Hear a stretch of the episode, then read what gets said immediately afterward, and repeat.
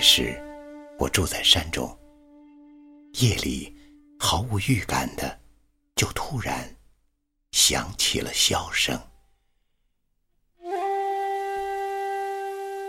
箫声远远飘来，若隐若现，却一下子让我站立不已。在这样的山中，又是这样的夜晚，箫已经不仅仅是一种乐器了。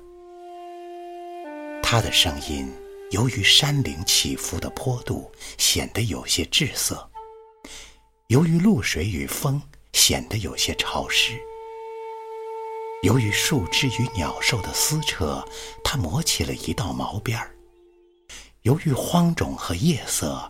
他还沾上了几丝诡异。经历这么多周折，辗转到我身边时，箫声早已不成曲调了。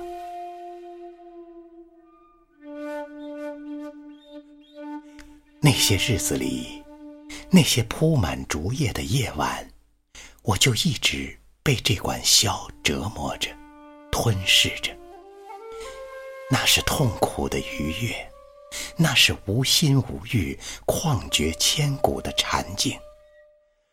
再没有什么奢侈能超过一人独对一管箫声。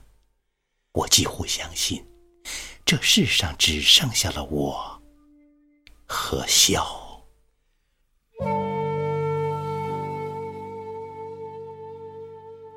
箫，我轻轻读它的时候。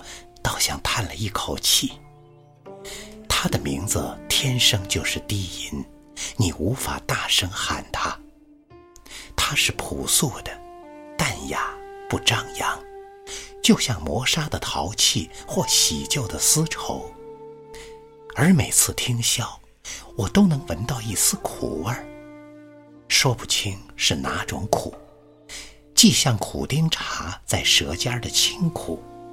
又有点像刚刚割过的青草在鼻端的生苦。更多的时候，它离我的眼睑很近，那是一种大悲无泪的涩苦。箫的音韵无疑是低调的，甚至有些压抑、阴哑、憔悴。而静夜里的低语，却能让整个世界听到。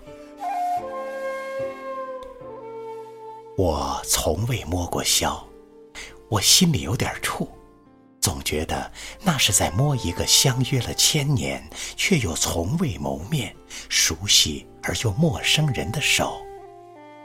我暗自揣测，那感觉一定有点凉，有点湿。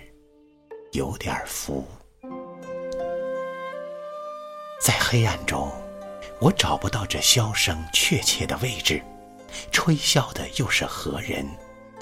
但我认定，那一定是个男子，是个心灵受过重创，在情感上有着深刻隐痛的男子。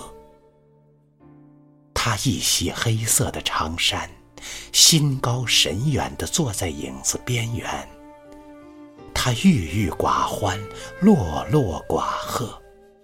他的清冷与孤寂一直从骨子里渗出来，即使在白天遇到他，你都会错觉，那是在月光微凉的夜里。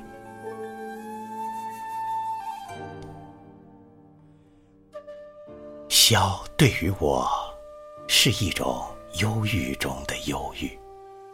他总是能碰触到我的手够不着的伤口。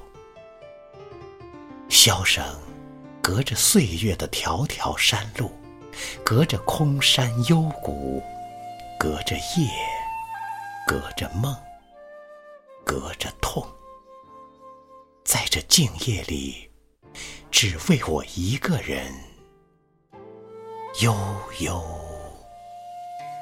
吹响。